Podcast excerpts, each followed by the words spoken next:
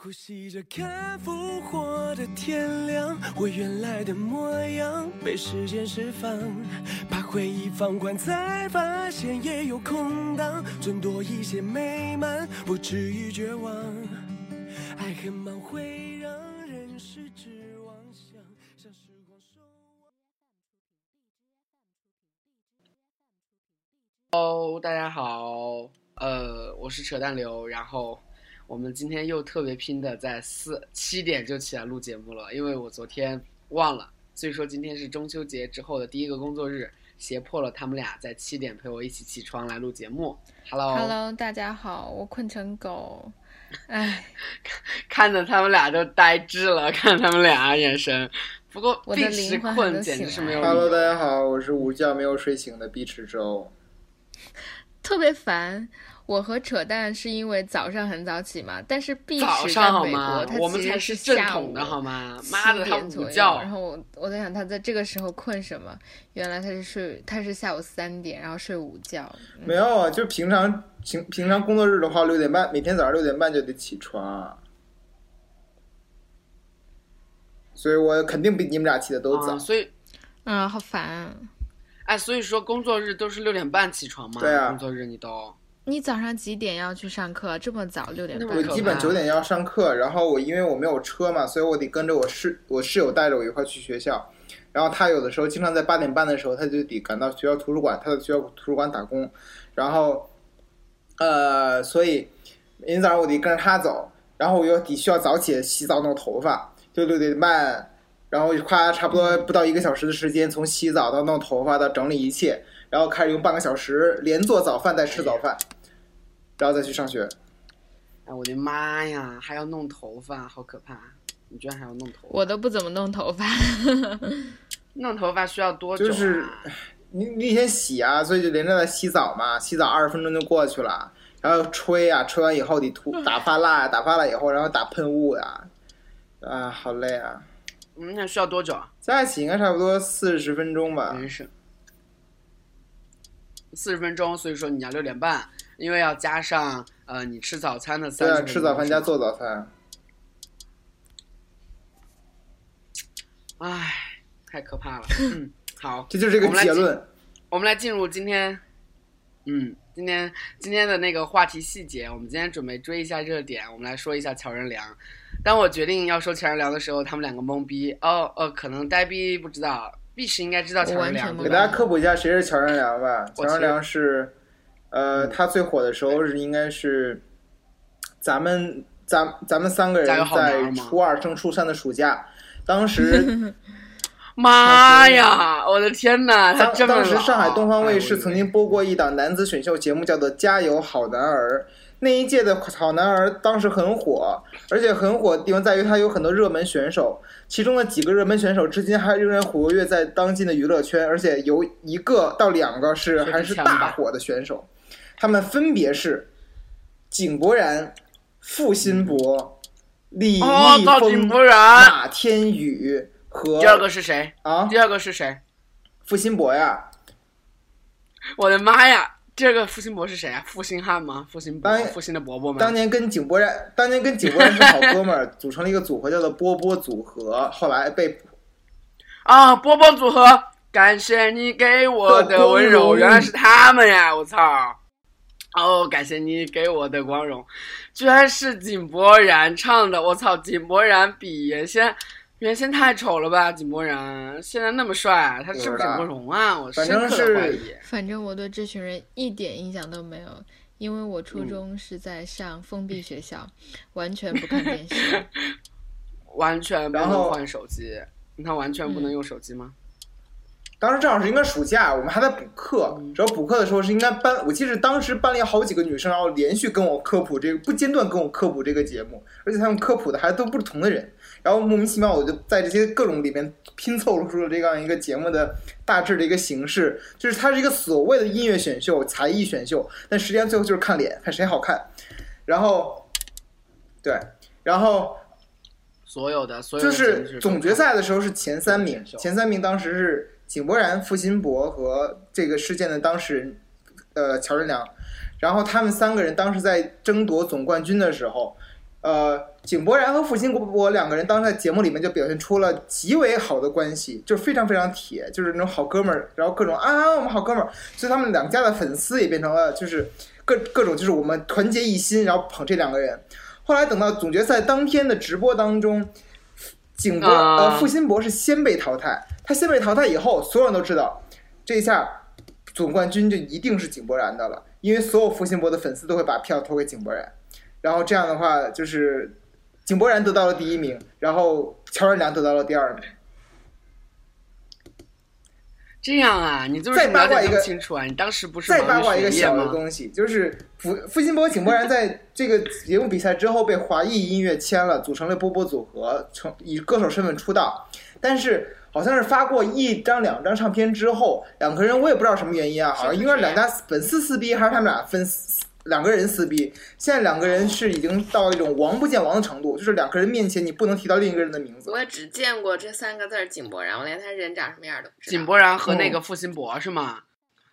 然而井柏然，我根本就不知道付辛博是谁，我只知道井柏然，哎，我只知道。啊，对对对对对，你是不是看我的朋友圈见过？就六道口井柏然。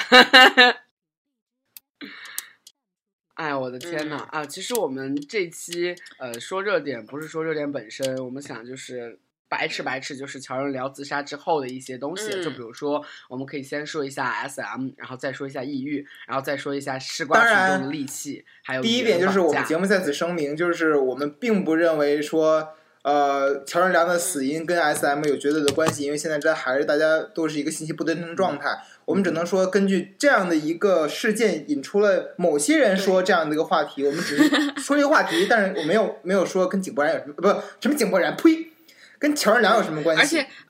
而且就是我们也没有说刻意要蹭热点什么，这是一个非常好的引子。因为昨天我就觉得很多人都在揣测，呃，这位死者他自杀的原因。然后其实是的，呃，很多人还是就就包括那个谁。崔永元，虽然我现在觉得他被下降头了，但是我觉得就是他自己就说现在抑郁症被妖魔化，但我觉得不论是抑郁症还是 SM 还是自杀，都有在社会上被妖魔化的非常厉害。就是这样那种，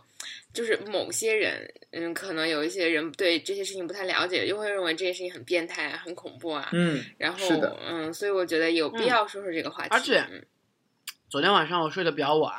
在一点钟的时候，突然嗯之间、就是微博一下子就被那个上海发布还是北京发布，一下子就乔某某对上海发布那条新闻，一下子就吵起来了，而且瞬间豆瓣、微博、微信全他妈在热议曹任良。我其实不知道这里面的动机在哪里，而且还有一个问题，我们可以先说这个问题，就是嗯，S M 和这个自杀，还有就是非他杀，然后呢，他还是抑郁这几个 tag，然后让乔任梁火的同时，呃，狗仔队的第一队长就是卓伟，他发一条微博吧，他说就是狗仔队已经在行动，已经到了乔任梁的住所了，然后很多的吃瓜群众和一些呃非常善良的群众就在卓伟的微博下留言说，请请善意的对待乔任梁。然后我其实有一个疑问，我也是一个迷思，就是狗仔队的工作在这个时候应不应该进行下去？and 他应不应该把乔任梁的那些底料挖出来，然后供大众消费？狗仔队这个是符合道德标准的吗？这样去做？就是就是，如果按这么说的话，其实就提到一个话题，就是狗仔队他算不算是媒体工作者？他算不算是一种形式的记者？那么，他如果算是媒体工作者，或是一种形式的记者的话，他应不应该遵守新闻伦理和新闻道德？我我觉得我的答案是狗仔队不算是，因为狗 仔队就是做的是娱乐，就是呃怎么说呢？我们不谈就是学术界对他定论，因为学术新和新闻完全没有对话嘛。就是现实生活中，狗仔队的第一首要任务就是刺探公共人物的私人生活，而公共人物通常是那些娱乐明星，而娱乐明星的私人都生活他妈是曝光自己的私人生活，或者对，第一，他首先是以被窥探为为他的工作 part of 他的工作，就这是公认的，就是我们没有必要谈论那种冠冕堂皇的字面上的意思，这样争论跟现实生活完全脱节嘛。很多很多明星是个人生活或者私人生活的细节，包括他在就是公共面前的形象，整个一起维护了他的自己的那个，就是嗯，塑造这样的一个形象。对对对，然后很多其实很多狗仔是并不能够单方面的刺探到他生活的，很多时候公共明星，当然了，就是人心是不可揣测，纪人这种放出消息，他很有可能是他们线下。对对对，线下交易的，就是你要这样报道我，然后来，不论是正面的还是反面的，你要抓拍的其实是我摆拍的，就是这个是很难讲的。但是确实说句实话，就是你不知道他的界限在哪儿，因为公众人物的私人生活本来就是他 part of 是对他的公共生活、公司公司界领域非常的模糊。但是我觉得在死亡这件事情上，嗯，我不知道是谁能有谁从中获利呀、就是你看动机呃无法判断的话，你就看他的死，如果狗仔很火，谁队和的获利？媒体，然后他的家人和他本身的家庭肯定会受损，然后喜欢他的人肯定会骂。但是其实嗯狗仔队去发布这些新闻，肯定会被大量的关注。那有阅读量，有转发量，然后有嗯吸引度，有关注，然后肯定是狗仔队及其他的媒体会获利了。对，所以说我觉得这很正常。我突然就觉得很心大，哦我就觉得这是江湖的一部分。因为你再怎么骂的话，其实也会有人去的。因为现在它还是一个灰色地带，没有明确的规定，而且现在的经济利益在驱使狗仔队去这样去爆料，这样去行动。所以说，你无论如何再怎么倡议，我觉得是没有用的，就是他一定会去的。嗯。对对，就是我，我突然想到，就是前一阵儿我看到一篇文章，说到就是中国狗仔队他们的那个盈利方式，就包括以勒索吗卓伟为首，他们就是比如说以卓伟为例吧，没有卓伟他们的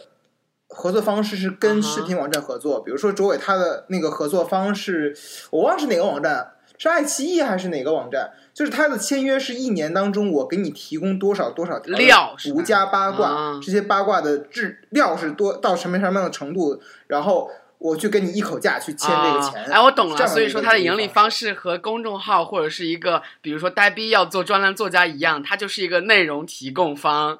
买断了内容提供方的版权，嗯。是的。比如说是的。我可以说，呃，南方娱乐周刊，它可能也跟那些八卦队的头子，然后也有一些联系，然后我们一定签一个独家或者是一个非独家的一个协议，然后我给你，对，嗯，对，其实我觉得你们不用把，就我们所有人都不用把娱乐记者单划一类，他和任何内容提供方一样，就哪哪怕独家遵循同样的商业逻辑，它一定是有经济动机的，对对，只不过它是针对哎。人的私生活 part，哎呀，我的妈呀！我觉得我们突然好狗血。好，我们再来继续谈一谈 抑郁症。哎，其实我们身边的朋友有抑郁症的吗？就是我们三个共同认识的，有你知道吗？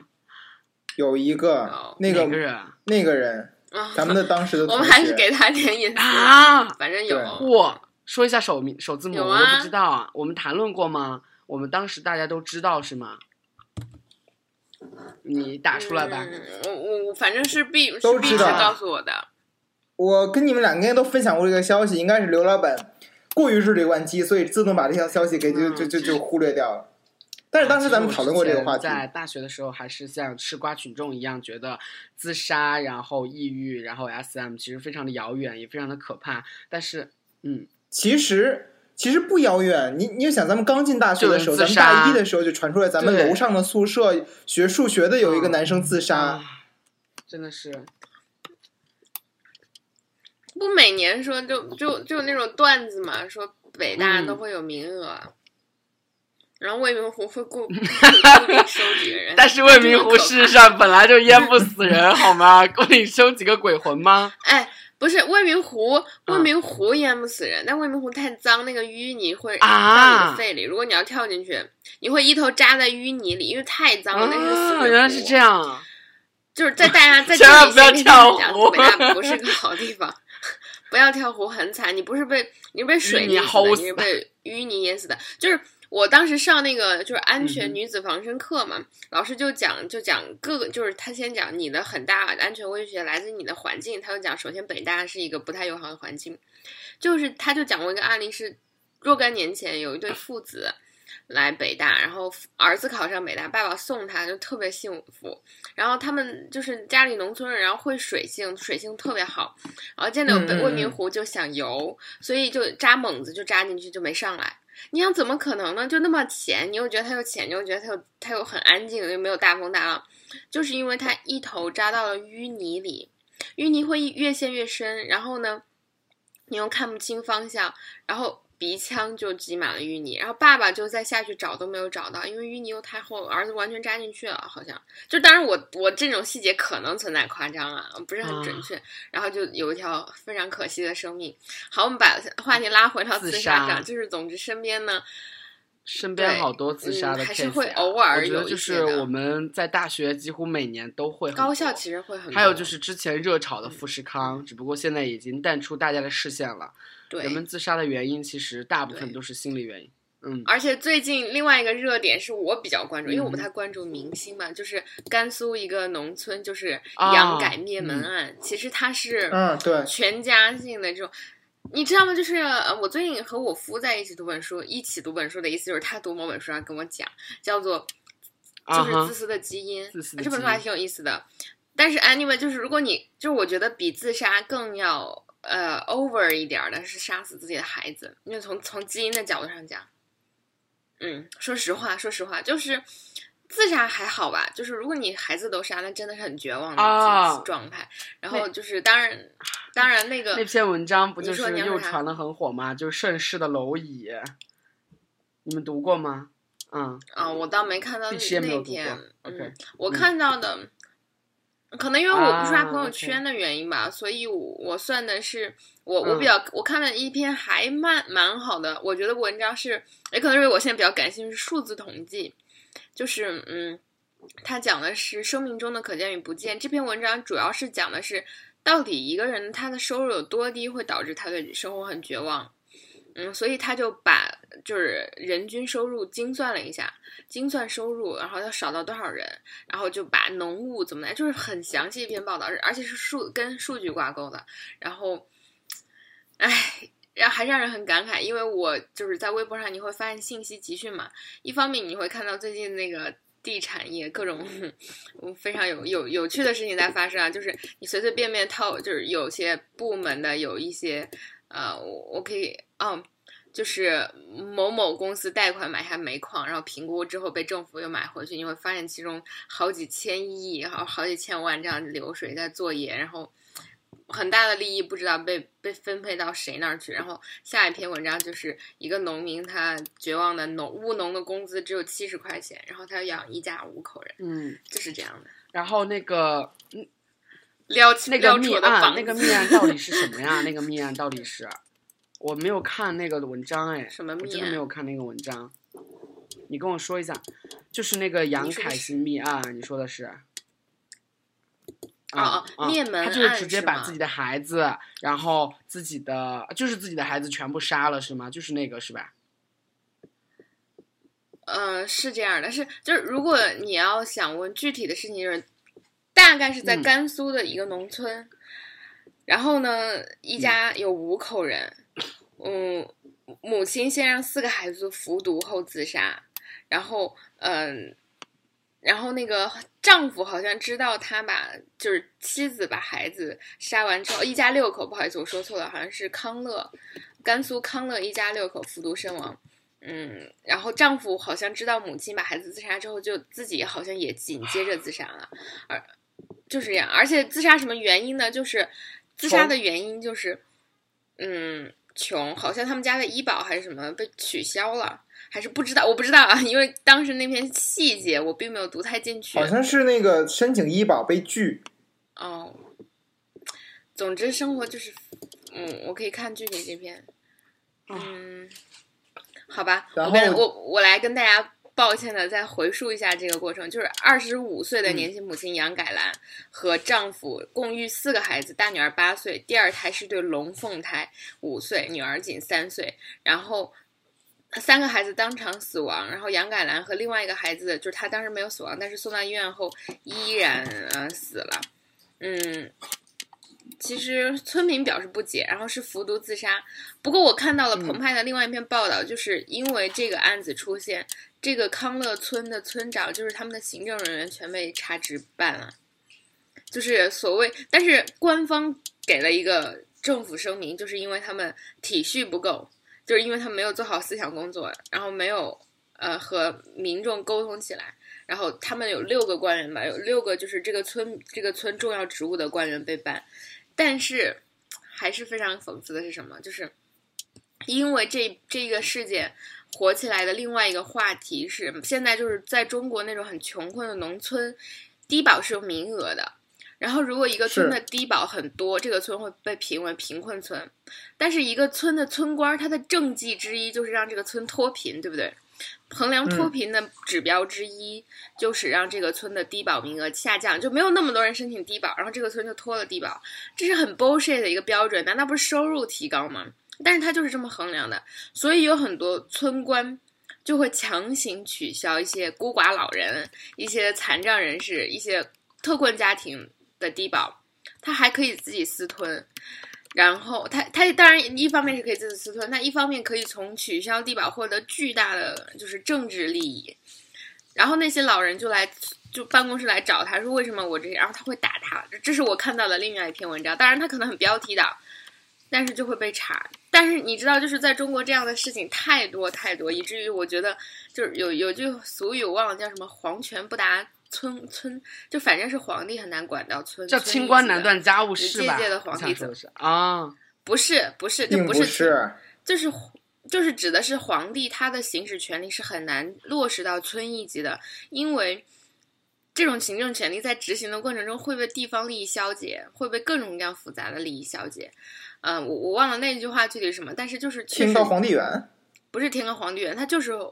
皇权什么什么不打村村，就是反正。就是在一个村子生活，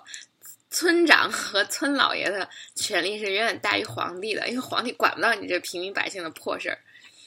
所以，嗯，总之，在很底层或者稍微基层的地区，如果又很边远，这种事情都非常非常的普遍和常见，而且没有办法。就我来举一个现实中中的例子啊，就我自己亲身经历的，我外婆家住在长宁，长宁是个市，它虽然是个市地级市，但是它非常的小。然后就那个地方，届届都是贪官，年年查。然后你知道，就是为什么？其实这个换个角度上讲，就虽然我们的政府是一个统一的概念，但是要知道，政府也是有很多利益的。地级市政府、中央政府和省级政府之间也有很多利益勾的。有的时候，一些中央政府的政策、扶贫政策是非常好的，还是很利民的。但是到达了呃地级市或者像村或者像农村或者牧区这样的。地方在执行的过程中呢，就首先这个油水就会被砍掉一部分，层层扒皮，对，层层寻租。又因为中国其实没有，主要我们缺乏的是这个这这个制度问题，缺乏的是监督制度。比如说我们的政府内部的监督和来自人民或或者媒体的监督都太弱，让这个寻租空间巨大。也就是说，在这个环境里，不犯罪是一种罪。就是你，你这样的，因为犯罪的成本太低，被抓的概率太低，而且你周围的环境，就政治生态环境，让所有人都，就中国不鼓励你去做一个，如果你在当官的时候，你是个很廉政的人，说不定你在在那个氛围中会被排斥，或者大家会不信任你，就是你的同事会不信任你，所以我们不讲什么道德伦理，就是。作为一个人，基本的想要融入自己的工作环境，想要趋同，就是很本能、很很和很正常的事情。当然，我并不是在为某些情况开脱啊，我也我也不认为我的这种见地一定会正确，因为我作为一个学生，我哪里知道官场里发生了什么事情呢？可是这是我的揣度，这也是杨改灭门案在在中国基层政府或者呃中国底层政府，嗯啊，对我都不知道，呃，反正就是 anyway。这个这个事情自杀是我比较 care 的，因为真的心里很难受。就是，呃，我觉得这是非常反常的事情，而且因为自杀是社会学中非常重要的一个议题吧。从蒂尔凯米的自杀论到吴飞老师的就是浮生曲艺，但是在中国这片，就我觉得这个研究议题永远都会这么丰富，让我觉得哎，真是啊，我真的看了。然后推荐了那个就是那个浮生曲艺之后，我真的看了，真的写的非常的好，再次推荐一下。就把学术文章写成，嗯，然后吴飞老师是哈佛毕业的，一篇学术文章写的又文艺又哲学，然后他现在在北京大学哲学学院，大家可以去听课，然后请吴飞老师给我打钱。哎，你 听过吗？听过他的课吗？嗯，嗯，我听过他的课啊，然后就是有幸他在北大开什么课呀？呃，哲学类的课我倒没有听过，因为是这样，因为我再再来把这个故事讲一遍，因为可能有新的听众，就是在数数十十年前，吴飞老师、吴飞老师和周非洲老师，然后和李康老师，还有就是当时有一个青 龙学习小组，就像就北朝一样就是开玩笑的读书小组。都像北朝一样，但我们啊，我们以后也努力要像他们成为某某北曹行业中的学习小组就他们是北大本科的嗯学生，北大本科的学生，然后他们当时四个人就组一个学习小组，四个人就读各种各样的嗯社会学习的伦理的，就不是伦理，社会学习理论的书啊，或者什么什么样的书，然后就互相互相交流，然后当时就很有名，因为他们会开读书会啊，好像怎么样的，呃，于是后来这四个人北大的教授各个在系的，嗯，北大哲学系和社会学系的中流砥柱，也是做学术做得非常好的。周飞舟老师是我本科的男神，如果大家知道北曹最受欢迎一期节目《还未相恋早已热恋》，就在我谈恋爱之前一直歪歪的男人就是周飞舟老师，然后他被很多女生歪歪，所以他习惯了。然后嗯，然后嗯李康老呃。周飞舟老师，然后吴飞老师就是和周飞舟老师好朋友，也是社会学系毕业的。然后吴飞老师是学术里面做的非常成功的，他去哈佛读了人类学，然后他的毕业论文就是《浮生曲》这本书。我真的觉得学术就是就是他是学术的模范，一个充满了情怀，一个很把学社会学做的很哲学，然后非常接地气，因为他写的是中国河北的农村的自杀现象，然后是写的家庭，然后。那个就是因为社会学中的就是非常经典的 foundation 的一个读物，就是第二凯米的自杀论，它开启了社会学实证主义的这个鼻祖。但是周吴飞老师的吴飞老师的这本《浮生曲艺》号称是自杀论的一个就传承，是现代自杀论，因为他发现了一个。第三世界国家里面的非常普遍的自杀现象，然后他用非常充分的理论来解释了，而且那本书行文优美，充满情怀。哎，我的汗毛都是汗。我觉得一篇博士论文就是能把论文写的它是它是靠博士论文改编成的书是吧？哎呀，这个物料真的是详实到爆，对对对而且对让我想到了就是社会学大家费孝通的那个乡土中国的那种范儿，我觉得，嗯，对对对，哎，乡土中国也是很好的。你看，就是牛逼的人，牛逼的人总会把晦涩难懂的社会学范式的理论发展成为就是吃瓜群众，或者是像就是拥有基本知识的人都可以看得懂并且感兴趣的，对，对。哎。哎呀，你这么说，我心里好焦虑。丹碧也要成为一个女博士了，。她也要朝这个方向发展。我就就是啊，但哎你不觉得其实董但是晨宇也是但是真这样的人吗的很焦虑。就我发现，就是那种能力，真是。真有，嗯也不是说天赋吧，就是一种怎样的训练和和对你这片土地怎样的热爱和能让你坚持做下来，很不容易，很不容易的。但是推荐大家读那本书，Kindle 上就有，然后。嗯，大家也建议大家去买纸质书正版，争支持一下男神们。啊、我当时是因为周飞舟，我上周飞舟老师的课，然后周飞舟老师讲中国社会思想史，然后特别棒的课，然后他就专门请吴飞老师来给我们，嗯，讲土地财政中的某一部分还是民什么的，反正因为就是吴飞老师很厉害，在那个主题上，然后当时我就哇跪在第一排，就早上七点去占座，这真的是我本科 最喜欢一门课，然后贴条，然后嗯听吴飞老师来讲课，确实非常棒。然后我有就是嗯原培学院的同学在修正正经哲有哲学，然后就听吴飞老师讲课，也是就跪倒在地上那种，就非常非常好。我觉得嗯本科能听这些大家，然后在这种。嗯，尤其是像哲学和社会学这样的学科上，能带你入门，真是非常幸运的事情啊至少我我觉得好遗憾，我觉得我们的本科都没有这样的大家，我们这边。啊，真是，啊，就是挺渣的。嗯。Anyway，我啊，们继续。说，就是其 实我之前想说这个话题的原因，是因为呃，因为乔任梁的死啊，以这个为引子，很多公号发了很多文章。就比如说上一次那个 Know Yourself，大家应该都知道，Know Yourself 是一个泛心理的一个嗯公众号吧。然后他四月的时候发的一篇，就是你开心着，但是你事实上还是在抑郁着那篇文章，又被大家翻出来了，因为乔任梁，所以说又引起了转发。我好嫉妒啊！因为他这篇转发，他四月份发的，然后嗯，就四月份发的这篇文章转发，然后转发到就是让他们又增粉了一万。你知道增粉一万是什么概念吗？就意味着他的阅读量又他们哇又是乘以十吧，大概百分之十的转化率的感觉。就是那篇文章写的极好，为什么呢？因为让很多人都有所共鸣。基本的逻辑就是，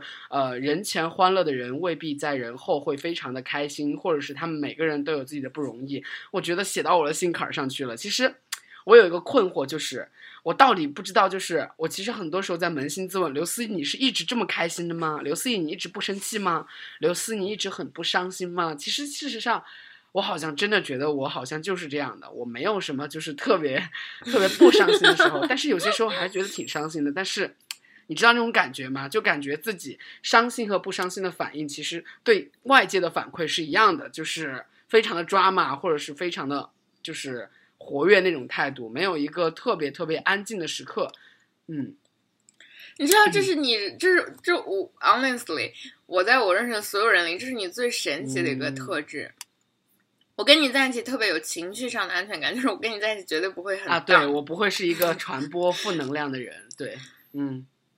对，就是不会 down。我觉得这是你最有能的一点，因为我有的时候很 down，然后我就不是一个那种情绪的主人，然后我就经常会很不开心，而且我是很直接人，就我不开心或我不舒适的时候，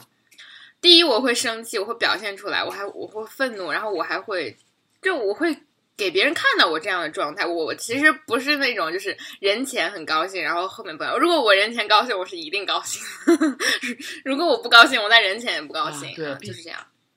虽然我会努力的让自己调节一些，不要就是任性嘛，但这不是任性。就我不会，如果你跟我的情绪没有关，我不会发泄在你的身上，但我也不会告诉你我就是很开心。啊，但是就是正常的的，就是不开心啊，你就是正常的的不高兴，不开心，不高兴，对。然后别人要问我为什么，我就会告诉他我为什么不高兴，但是我也不会就是装。嗯，对啊，其实我就觉得很奇怪，我好像就是，比如说我跟我们的 C O O 交流，我就问他，你平时有过生气的时候吗？为什么我们几个好像都没有太多生气的时候呢？就完全没有生气的印象，自己的体验和他人的体验都没有这样，而且完全也没有就是，特别是我，我既没有生气，也没有不太开心的印象，哎，我就觉得，我就觉得自己。是一个特别擅长和嗯、呃、特别适合适合做朋友的人，因为和我吃饭会特别的香，然后和我聊天的话也不会感到那么的抑郁和就是不生气，所以说我感觉好像是一个，但是我觉得我们几个还比较幸运吧。对我冥冥中其实是感受得到，就是我自己内心还是有一些困苦、困苦和疑惑的，但是好像当然每一个人都会有，都会很正常。嗯，哎不，我想提一个问题，必须来回答。抑郁症到底是什么样？就是它是它完全是我们自己感觉到的，还是就是呃，就是它是病理性的、可验的嘛？就是比如说你知道感冒是病毒感染，那你说抑郁症是可以传染的，或者是它病因到底什么？还是它不是病理性的？它就是、嗯，抑郁症它是一个心理和生理的双重疾病，然后抑郁症它的很多现在的现代医学表示，抑郁症的其中的一部分生理成因是你大脑中的神经是缺乏一种物质，然后它会跟你的心理的外部压力的一个共同作用影响下，然后产产生这样的一个人的心理疾患。啊，所以说，我如果嗯说对抑郁症的那些人应该怎么办呢？应该，我如果说我有朋友患了抑郁症的话，就是我觉得，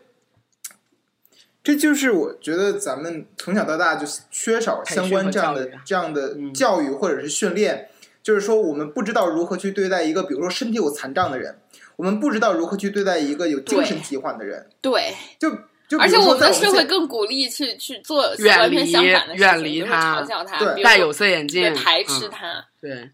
对，为什么这个社会会鼓励呢？其实没有鼓励，其实政治正确的说法就是应该而陪伴或者是正视，但其实就是第一第一点，第一点就那前前一阵儿我就突然想到，就是看谁发一篇发一条微博啊，然后别人大大家提到一个哦，对，王王宝强那件事情，然后别人就说怎么能这中国不是老说家丑不可外扬嘛，然后我就想说。家口家丑不可外扬这件事情是对呀中国人对呀、就是这样啊！哎，我也不知道为什么。就比如说，如果如果说家里边有人有精神疾患，或者是有身体方面的残障，很多中国人采取的态度就是我把他留在家里言边，我不想让他去跟外边的人进行接触，然后我不想让别人知道我家里边有这样的一个在生理或者心理层面有疾病的人。有病。但是如果说试想一下，如果说哎我们的后代有一个人患了抑郁症，然后我们的后代有一个人是残障的话，你们的感受是怎样的啊？就还是没有办法想象到这一步。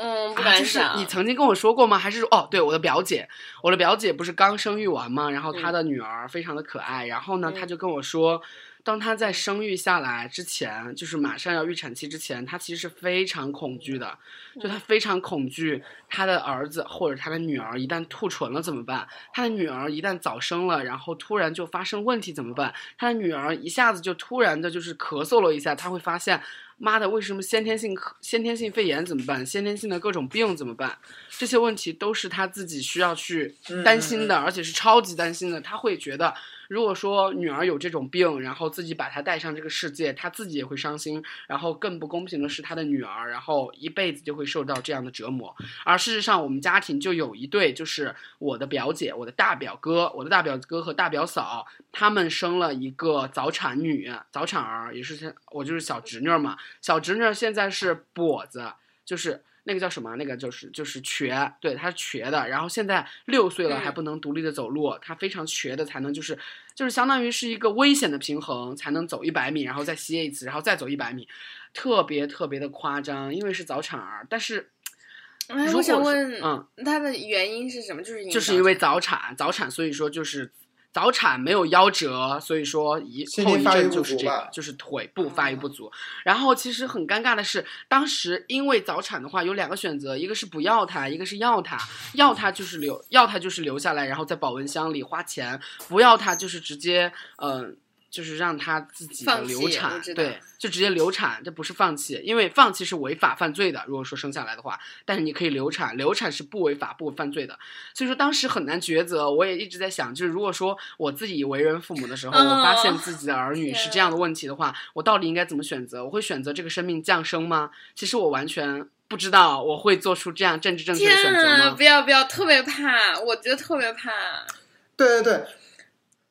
说到这个问题，我突然想到前一天前一阵读到的一个消息，然后是跟这个情况 totally 嗯 opposite 的一个情况，就是嗯。一个英国家庭，然后是母女二人，嗯。呃，相依为命，然后母亲说跟自己的所有邻居都说自己的呃女儿嗯。先天有疾病，然后她有各种各样的不良啊，她不能行走啊，然后她也不能说话呀，然后她的智商也有问题啊，然后但是他们母女俩向他们的所有邻居，甚至整个社区表现出的态度都是非常乐观、非常向上的态度。他会去做一些很社呃社区的一些义工的劳动啊，他会去主动的带着他的女儿参加一些社区的一些社交活动，然后去呃，反正就是给大家表现的出来都是一个积极向上的一个过程。但是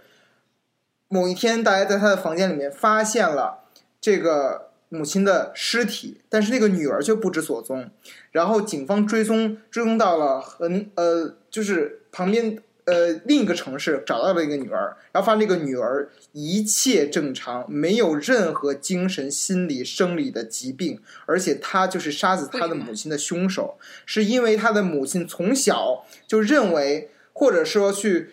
像欺骗自己、欺骗别人，说自己的女儿有精神疾病和心理生理疾病，天天把他的女儿从小到大给他困在呃，就是家里，就是困在这个家里面，然后困在轮椅上面，去向别人说我的女儿有病。然后后来这被后来这被证实，这是某一种心理疾病，就是幻想自己或者幻想自己的亲人有疾病，并且不断的去通过各种方式去想方设法的证明他确实有这样的一个疾病，这是一种心理疾天啊患。你这这个例子太 extreme 了，但我觉得好可怕、啊，对啊，所以说你看，我们有点像那个张爱玲写的那个七七七巧，还是就是就是他为了留住他儿子，然后他又嫉妒。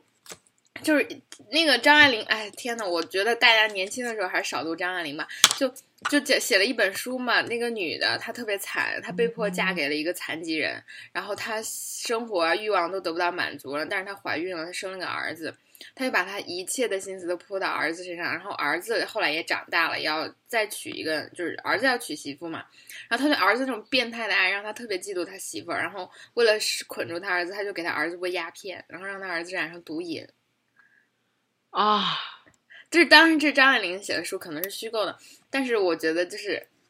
就就真的母亲和儿子的那种，如果变态的话，真挺变态的。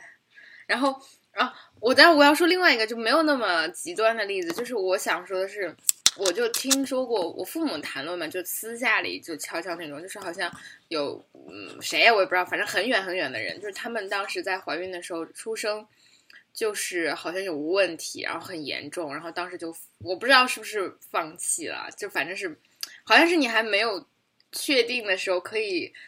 还是可以可以流产。引流，然后操作一下，然后就是放假，嗯，还挺难的。其实我觉得嗯哎，就是我觉得这种父母，我觉得不应该被指责的。其实我也不觉得，我不觉得，我超级理解。对，因为其实有的时候就是很 miserable 的啊，因为他如果生活质量很低，你首先你照顾他一辈子不说，第二是就是你不可能永远照顾你把他带到这个世界上来，其实他都不知道对于他来说是好事儿还是坏事儿。其实有一个可以反驳这个行为的观点，就是他是一个生命，他已经诞生了，所以说我们应该降生下来。但是有一个更反驳的是，他是生命，但是他带到这个世界就会意味着他无尽的痛苦和灾难，或者是对于家庭或者他个体都是这样的话，那我们是否还要让这个生命降生呢？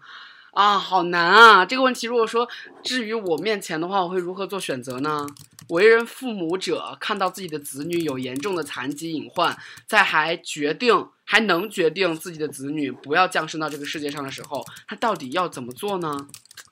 啊，就好像就是啊，这个其实这个困境比呃，当你遇到至亲挚友患上抑郁症，患上就是。对，就是患上抑郁症之类的，或者焦虑这种感觉的这种心理疾病，然后你要怎么做更难，因为你这样做的决定其实是会影响他自己的。而这个抑郁症的话，可能呃它的影响并不会那么大，因为接触的不仅是你嘛。但是如果说为人父母的话，你对子女就是一个直接决定的权。我一直在想这个问题，因为我妈跟我说过，呃我妈当时的决定是不要，但是我二姨的决定是她至少是一个生命，她应该要了。但是反观现在的生活，我的表姐其实，我的表哥表嫂其实生活的并不好，因为他们又生了第二胎。其实，嗯、我觉得是值得被指责的。他们生了第二胎，意味着他们放弃了，在一定程度上放弃了对第一胎的一个呃 focus 全心全意的关注，对吗？然后第一胎其实有些时候是有希望矫正的。如果说他坚持，然后付出巨大的努力，然后付出巨大的心力，其实是可以比现在的生活就对我们这个小侄女儿其实是可以过得更好的。但是其实，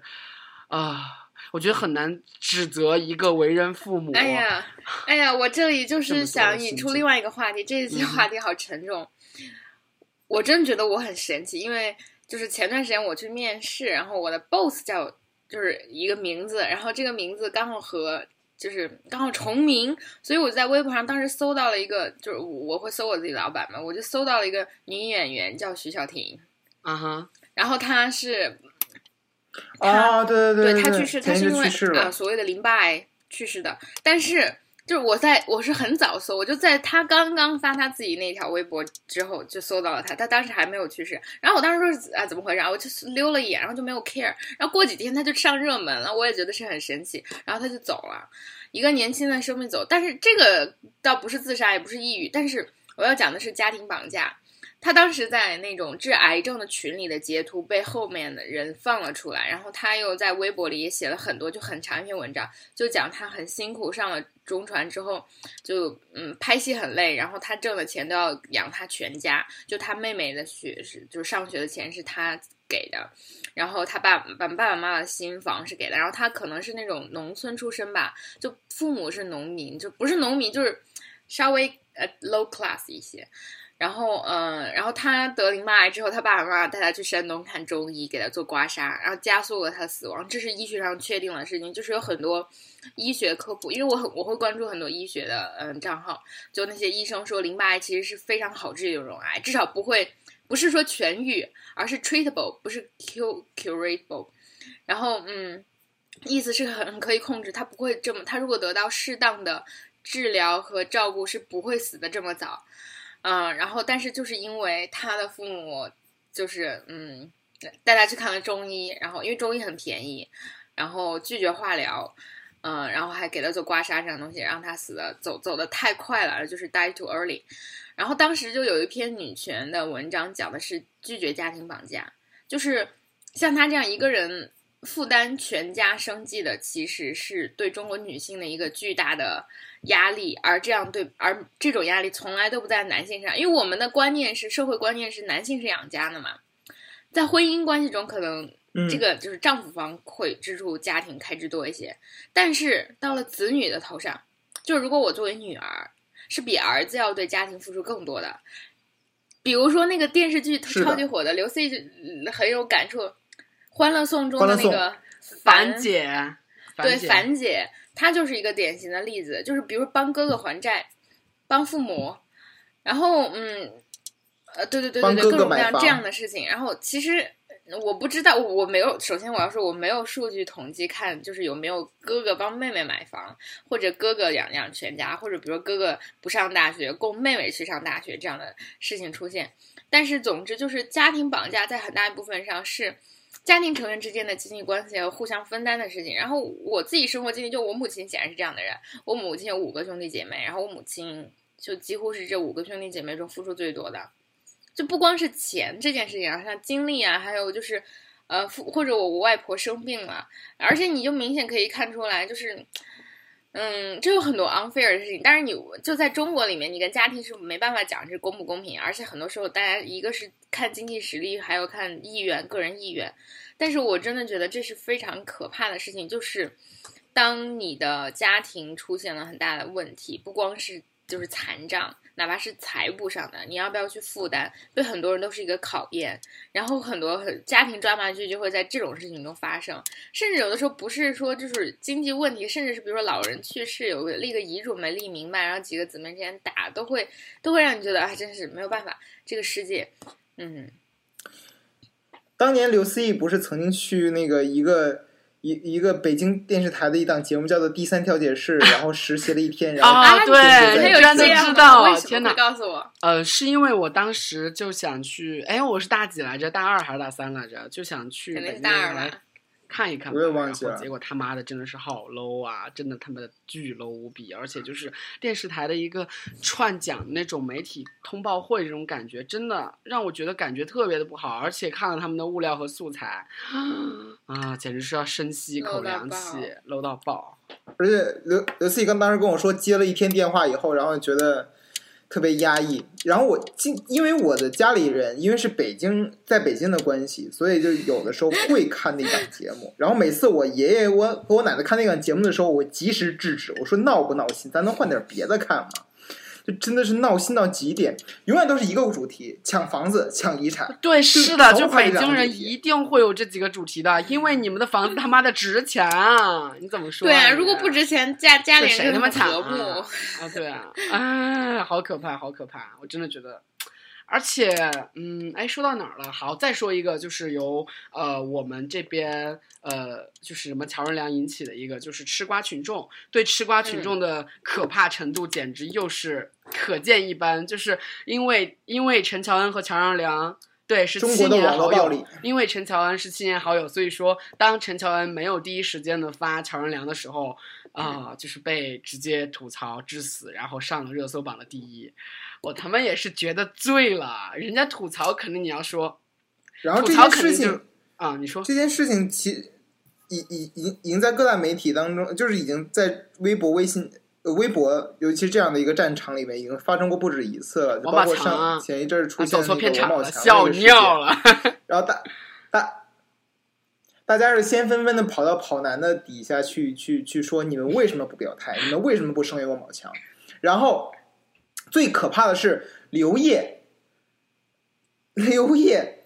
火花社那个演员，嗯男演员刘烨，他跟王宝强没有任何交集，他只是在他他就是刘烨最近有一部新片叫做《追凶者》也上映，他在那个时候正好宣传他的新片，宣传新片的就是说他在片里这个角色的老婆跟人跑了。然后别人就说刘烨在讽刺王宝强，然后跑到刘烨的底下去骂。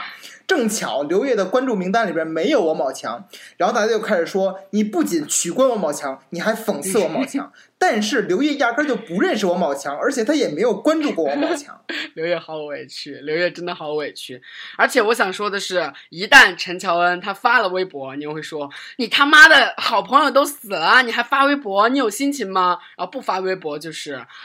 你他妈怎么能够这么无情呢？为什么不发微博呢？你的好朋友死了呀，怎么能这样呢？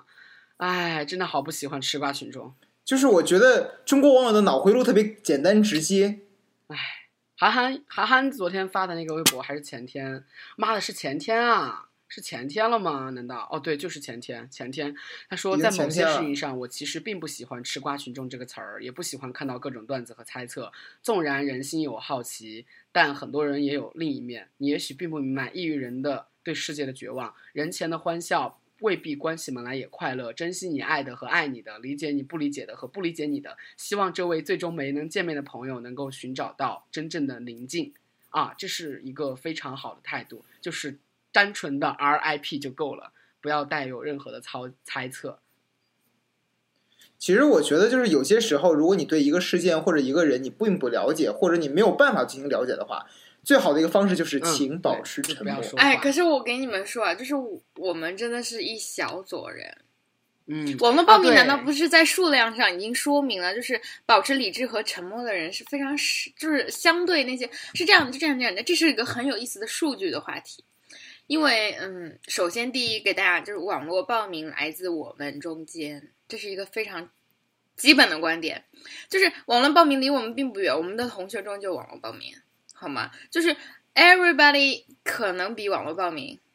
哎，待会儿录完节目以后来真的，这我就知道啊，我就知道，就是哦，really，真的就是室友吧？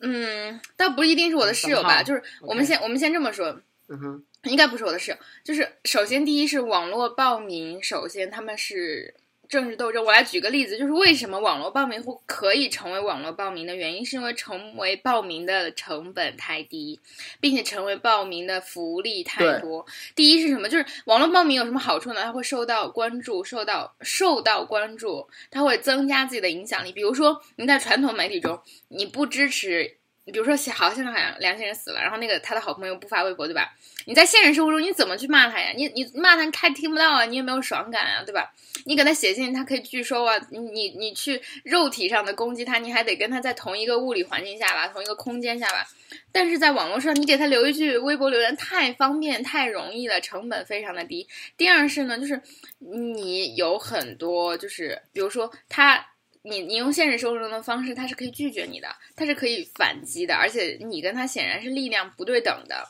但是在网络上，即使一个大 V 账号，也只是一个大 V 账号，一个一个不是大 V 账号，就一个普通人的账号，也是一个账号，这种力量的悬殊是非常低的。而且就你要知道，就很多时候在网络上那种就是。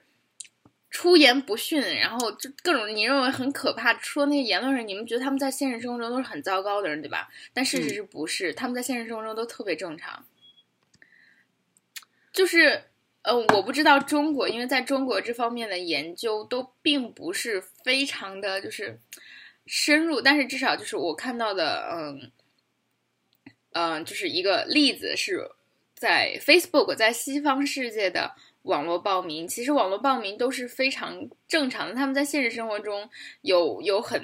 很就很非常 ordinary，而且有的时候他们他们做各种各样的挑战，可能是出于讽刺，所以他们引起的完全是反方向的那个。我举个例子，嗯，就是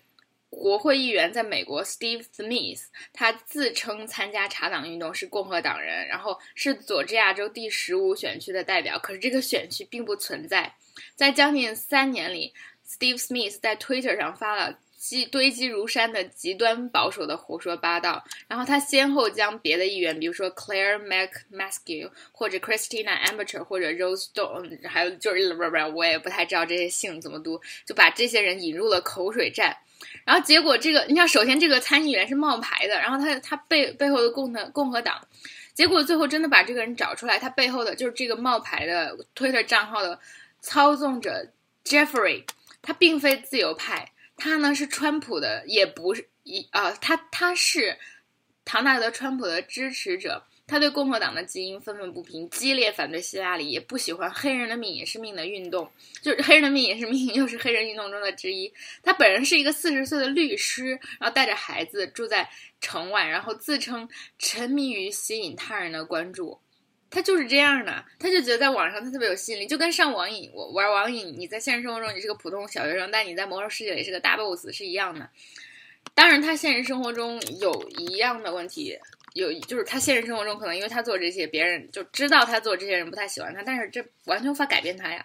然后他说，他就承认网上挑衅提升了他的影响力，让他感觉到我会受到重视。他说，打个比方，如果我给《纽约时报》写信说我不喜欢他们对川普的报道，他们会直接把信扔进碎纸机。可是，在 Twitter 上，我能打破所有机构的阻隔，直接跟作者打交道。而且他认为这一点在选举过程中非常重要。我的推特每周四会被浏览一百五十万次，比起把人们召集起来在广场上发言，比起在报纸上报纸上发表一篇文章都要有影响力。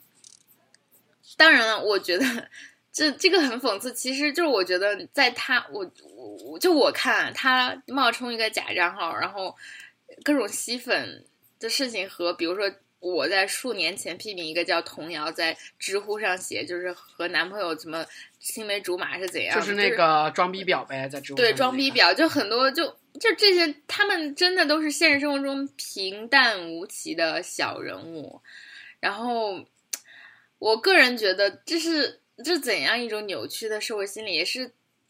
但是你知道吗？就是网络报名不是他们本身。单方面的单因素的一个成因，网络报名有全社会的呼应，因为首先报名和报名之间会加强他们的影响力，就他们当他们知道我不是一个人，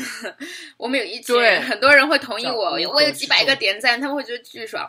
然后其他人会，比如说沉默螺旋，就是像我们这样，也不是我其实从来不标榜，因为我觉得有的时候我的信息也很片面，我也是个很极端的人。其实我觉得大家都很怂啊，就精英们大部分都很怂啊。然后我我。当我看见哇这么多人，我都会很觉得很可怕。然后我会禁言很多热点，我是不追的。比如说王宝强这样的热点，我觉得第一太娱乐，第二就是对我而言没有什么意义。它只是反映了我们我们现在的道德狭隘，也不是道德狭隘，就是观念狭隘嘛，就很难说清。而且本来就无所谓对错事情，我为什么要去争？但我确实有种自我保护的感觉，就是自我审查。我不要跟这种人撕起来。就我曾经就是最大的一个，就是我只是在微博上说了一句话，以下每个字我都记得很清楚，就是喜欢爱情公寓的请取关。然后大家好多人来骂我，就是可能现在听到这节目的同学，我我经常经常我骂不是骂掏粪 boys，然后骂就是双胞胎，都会有人来搜索 搜索过来，然后骂人，真棒。不不过。不过就是，当然我还是就是，哎，也没什么可说的了。我就觉得我很我很理解他们，但是很 pathetic，因为很悲哀吧。我觉得大家的注意力放在这样的事情上，但是确实，呃，我我们把这个话题拔高一点，就网络报名首先是政治斗争，就是不是政治斗争，所谓的政治是泛政治，就是我们的性别政治，我们的个人政治。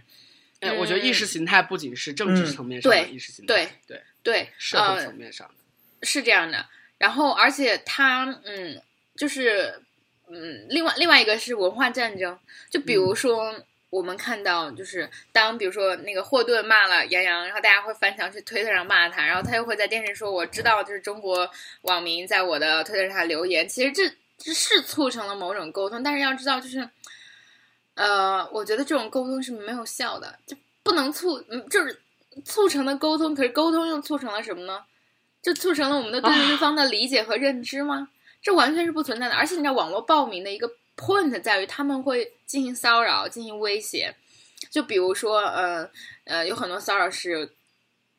就是直接指向家人的，你死全家呀，或者这种语言暴力非常非常的可怕。所以你要说什么？而且我觉得自己呃亲身经历过某些事，就比如说我们在网络上看到了某些事，其实很多网络暴民都是幕后黑手的靶子，或者是幕后黑手用来打击靶子的工具而已。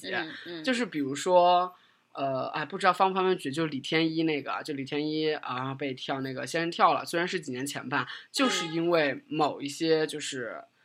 集团之间的纷争，然后把李天一和网络暴民作为一个靶子了啊。就是嗯很多时候我们都，我不我们不止一次的指出过，就是很多时候我们都处于一些黑箱，然后无法自拔，然后我们在猜测，我们在揣度，然后之所以就是清醒一点的人都不愿意参与这个纷争的原因，就是因为害怕被做靶子，或者是完全不知道这个真实的信息到底存在于哪儿，然后你就贸然这样去说的话，其实本嗯身就是不对的嘛，就站不住脚嘛，因为你根本就不知道真实的信息有哪些，真实的信息你到底知不知得全面啊。所以说，嗯、放出来的东西，放出来的信息，可能都是让你作为靶子的一个信号，或者是让你作为打击靶子的一个信号。啊，我觉得真是觉得水好深啊。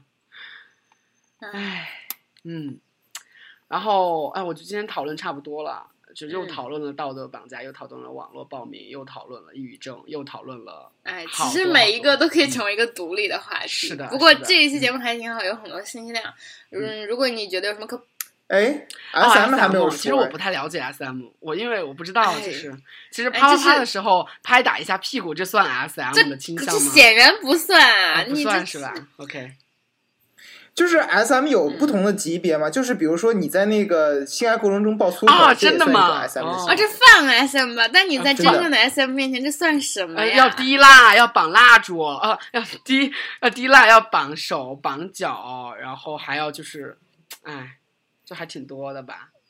要不再聊，再要不再聊个几分钟呢？现在六十分钟，再聊一会儿的话，就哦，那我们啊简直上下吧。啊，好啊，好啊，啊，那嗯那呃，嗯这样我来先说，就我们真的就我来，我看过一篇玲珑的文章，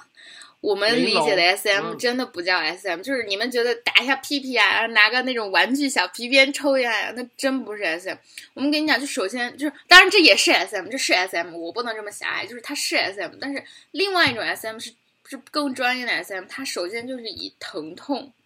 嗯以被羞辱和有程度的羞辱为快感，然后这种快感是不是说它一定很痛，而是它有那个很微妙的界限，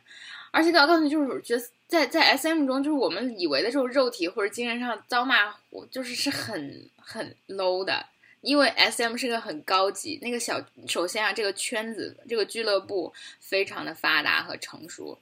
然后它里面就有各种各样的。我我跟你讲，就是 S M 不是不是关于这种美好的，S M 是不太我啊，当然我不能这么 judge，就是我个人认为很多出轨行为，比如说你们可以查一个词叫“黄色风暴啊，那是什么东西？”，很。可怕，特别恶我印象就我印象当然挺我我恶心的没有对 S M，我对嗯 S M 中没有任何就是恶意啊，只是我不太能接受，但是哦，对，我我还知道另一种 S M 更可怕，大家搜一个词叫做冰恋？你就搜吧，冰雪的冰，恋的恋，听起来特别玛丽苏的一个名字，搜出特别可怕的东西，去搜。哦，什么东西？默默的埋在心底，呃，就是冷冰冰的其实我觉得我啊，恋尸想癖，哦我操，哲学 SM 的最高层次，死亡调教，啊，这为什么这么中二？嗯好可怕！真的很可怕。就是呃，我我来先讲，比如说啊，说一个很简单的，就是如果有有的 SM，嗯，比如说喜欢猫或者猫奴或者演演猫演狗，就是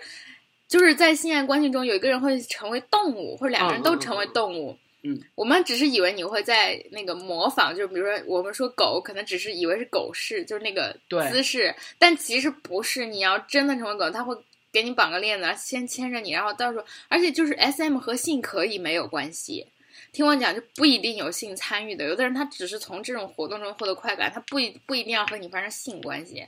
所以，所以比如说他，我要是喜欢，比如说狗，然后然后他甚至会在肛门里放一个装置是假的屁股，就不是不是假的屁股，假的尾巴 对，然后就是尾巴，呀，啊，因为就是我还是保持着就是尊重，然后就是不冒犯第三方的原则，但是我个人是不太接接受。就是我刚开始只是好奇嘛，我以为是色色羞羞的事情，然后很有意思，后来发现其实很严肃，这是真的是很严肃的一件事情。然后，嗯，比如说那种就是呃。角色扮演，然后通常都会有非常严格的剧本，然后双方要达到共达成共识，嗯，但是我个人认为这个圈子还是有一定的风险的，就是我还是本着安全的原则吧，就是哪怕我有偏见，还是如果你是一个 SM 呃爱好者，然后你受到我的冒犯，我先给你道歉。但我个人认为，就是很多时候不是所有的人都像我这么有道德感，不是所有的人都会在呃游戏中遵循这个原则。你你在不不太清醒的情况下，不太确定的情况下，是很难保证呃你的就是游戏双方啊，或者你能够 keep it。而且很多时候，SM 会演变成就是比如说嗯性侵。啊，当然，因为因为还是双方会有快感，当然也可能默认了，就是虽然我不想，但是我还是挺想的。然后你自己也不知道你到底想不想，就不算强奸了什么的。但我觉得还是有风险。另外一方面是，嗯，SM 还有很多别的类型。刚刚说的黄色风暴我都不想告诉大家，大家还不要去搜了。然后，呃，另外一个黄色风暴脑补脑补不要手贱，真的不要手贱，真的很真的不要手贱。然后，嗯，然后就是哦，我还要说一点，就是另外一个 SM 就是。符合这期主题，相当于一个收尾，就是它叫什么人其良，对吗？它的那个窒息性的乔任梁啊，对对，sorry，对不起，哎呀，对不起，窒息性自杀，冒犯了。主要是我实在不了解，但是关于他的那个窒息性啊问题是确实有快感，就是我曾经还在北大 BBS 看到一个热帖，就是讨论窒息性快感，但是不是窒息性自慰快感，就是。短暂的缺氧确实可以给一个人带来快感，所以就叫窒息性快感。然后有，但这是个非常危险、非常非常危险的活动，就是当一个人窒息到他将死未死的时候，就是在那个微妙的中间地段的时候，他会嗯，因为缺氧，然后他的身体有个应激反应嘛，所以会分泌很爽的感觉，然后会有置换。置换就是让你产生幻觉，然后你会觉得非常的爽。然后如果这个时候你，嗯，及时终止这个行为，就你就你就当然没什么事儿，然后你就会很开心，然后你就会像吸了毒一样，觉得这种体验很让人，这种体验会让你上瘾。但是如果你没有及时终止这个行为，你继续窒息，它就会越过这个 line，你就会真的窒息死亡。就是这让我想起那个之前我有一期专栏讲的是那个电影中的性爱嘛，就是性爱类的电影，其中里里边推荐过大家一部电影是大岛主的代表作《感官世界》，里边那个就是根据日本的一个真实事件改编，就是一个女仆跟男主人之间的故事，然后他们两个就是在性爱当中越来越就是越玩越嗨，越玩越嗨，就永远都在寻求新的刺激，然后最后是那个他们就尝试那个窒息嘛，然后最后是。呃，那个女仆人把那个男主人给勒死了，然后最后把他的阴茎给割下来的故事。还有一个，还有一个故事就是我们这边傲骨贤妻，然后傲骨贤妻有一个有一集就是讲那个大老板，然后一直被怀疑就是一个杀人犯，因为他和他的妻子 S M 之后，他的妻子就死了。嗯，可怕。嗯，但是我觉得，但是这我但是我还是要纠正一点，就是很多。呃，很多时候我们不应该加强对 SM 或者不应该加强对想想想就享受这愉悦的人的妖魔化。首先，SM 是个很中性的事情，就是它没有好坏，就是一个人就而且现实听我听我讲，就是正是因为社会对他的妖魔化，所以喜欢 SM 的人或者就是能感受到这种快乐的人是很压制自己的。我举个例子，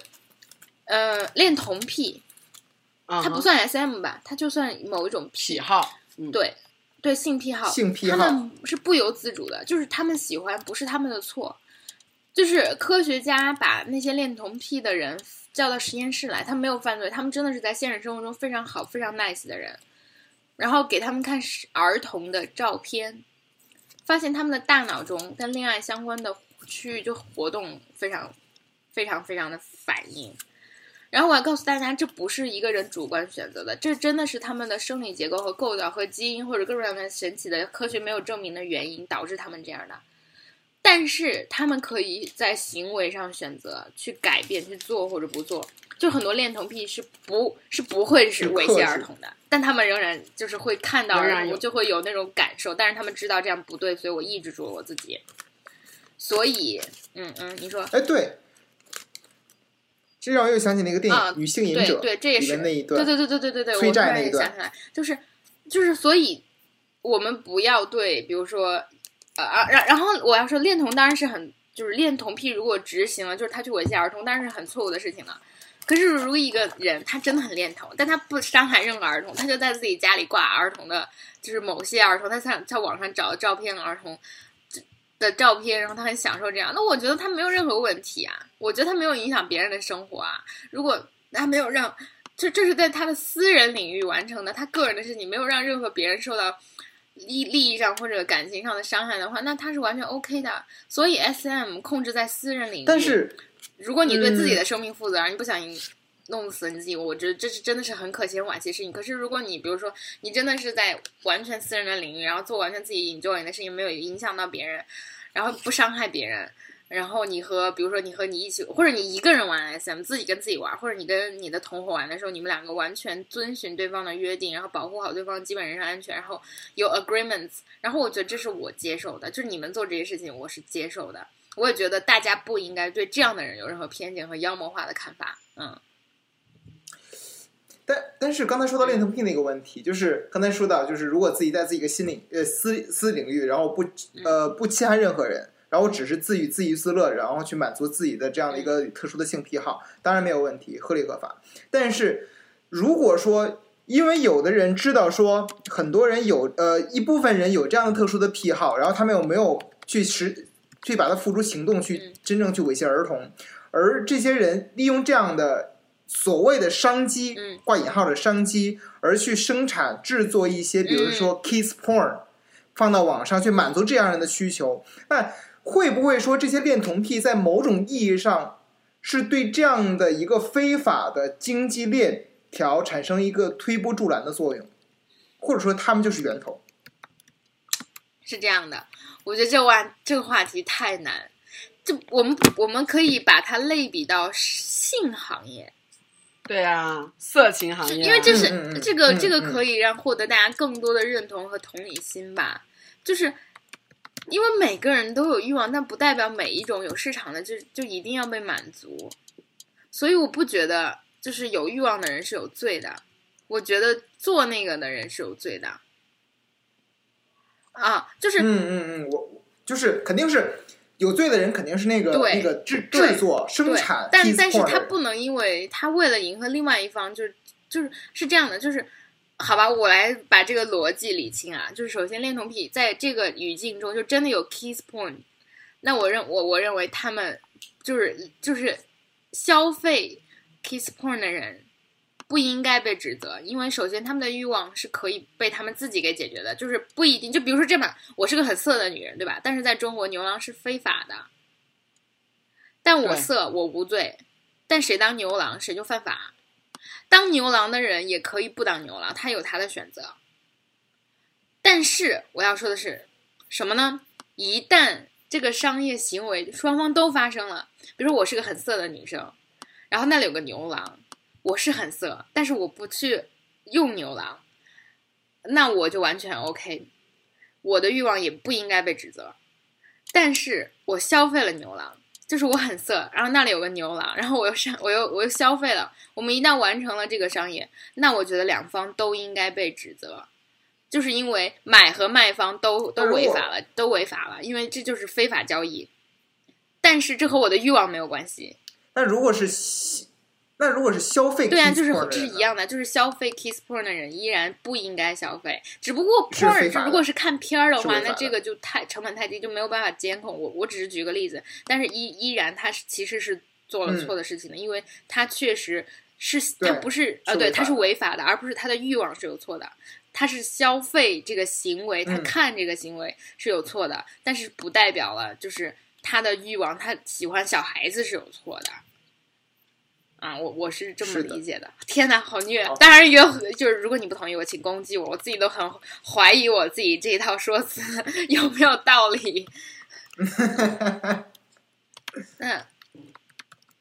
扯淡，你是不是该上班了？八点半了。啊，对，八点半了，所以说我一直在一直在回复。好了，嗯这期节目就差不多了，就收个尾吧。就是在收尾的时候，就是因为这个大家听到这段的时候，应该是嗯下期节目嘛。然后，所以我们再声明一下，我们这个期节目虽然提到 SM 话题，但是并不意味着我们把乔任梁先生的死因跟 SM 画上了等号。我们瞎扯们依然是对呃乔任个甘肃对家庭什么的。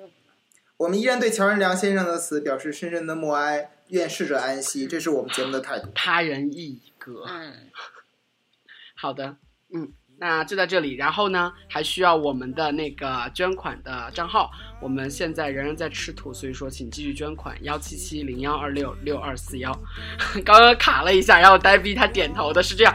嗯，然后点了一个非常大的头。其实你是在连顿是吧？OK，行，那我们就到这里，拜拜，下期见。拜拜。拜拜。与你的背叛，从此与我无关。呼吸着看复活的天亮，我原来的模样被时间释放，把回忆放宽，才发现也有空档，存多一些美满，不至于绝望。爱很忙会让人失之妄想，像是荒守望腐坏的情感，有些伤在复活后重新看，变成一种勇敢。恋爱下半场，自如手法。